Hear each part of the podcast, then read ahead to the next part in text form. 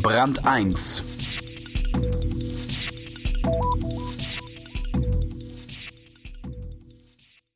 Sie müssen schön gewesen sein, die alten, traditionellen Gassen und Hofhäuser in Peking. Auch sie wurden erst dem sozialistischen Gleichheitswahn und dann der Spekulation geopfert. Die Reste werden heute touristisch vermarktet.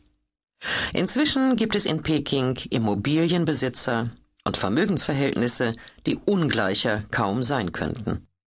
Was sie mit den fünf Ringen zu tun haben, die nicht für die olympische Idee stehen, erzählt Ihnen Wolf Kantelhardt.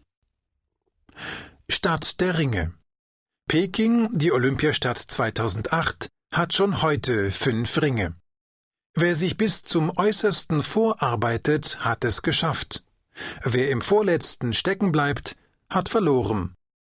Eine Wanderung durch eine Metropole und ihre Eigentumsverhältnisse. Peking hat fünf Stadtautobahnringe. Keiner davon ist der erste. Die Nummerierung beginnt mit dem zweiten Ring, der eine Länge von 32,7 Kilometern hat und sich dort erstreckt, wo bis zu ihrem Abriss 1965 die Pekinger Stadtmauer stand. Mit ihr fiel auch die ursprüngliche einstöckige Bebauung der Hofhäuser entlang enger Gassen. Das alte Peking lebt nur noch auf einem Fünftel der vom zweiten Ring eingeschlossenen Fläche.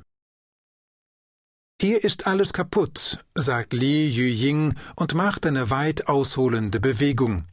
Der Durchgang ist so eng, dass sie fast mit der Hand an die Anbauten des Nachbarhauses stößt.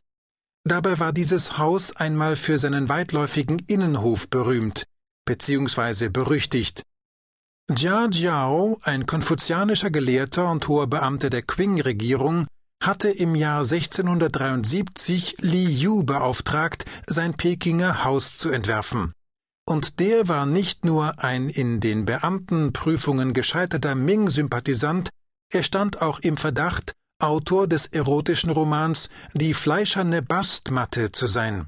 Ein Skandal.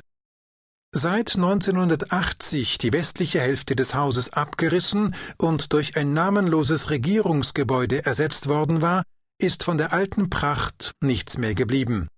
In der verbliebenen östlichen Hälfte wohnen jetzt etwa 50 Familien, sowohl in den alten Gebäuden wie auch in den mit billigem Material errichteten Anbauten. Letztere machen mehr als ein Drittel des Wohnraums aus und verengen die ursprünglich offenen Flächen zu schmalen, oft mit Fahrrädern und Gerümpel verstellten Durchgängen